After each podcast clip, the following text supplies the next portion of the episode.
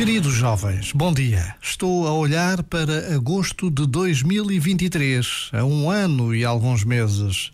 Palavras iniciais da mais recente mensagem do Papa Francisco, dirigida aos jovens e que já circulam pelo mundo inteiro. Palavras firmes e sempre positivas. Diz o Papa Francisco: as crises superam-se juntos, não sós.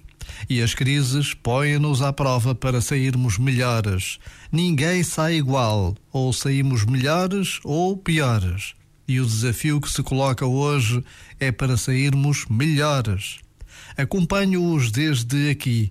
Rezo por vocês e vocês façam-no por mim. Por vezes, basta a pausa de um minuto para nos unirmos ao Papa em oração. Este momento está disponível em podcast no site e na app.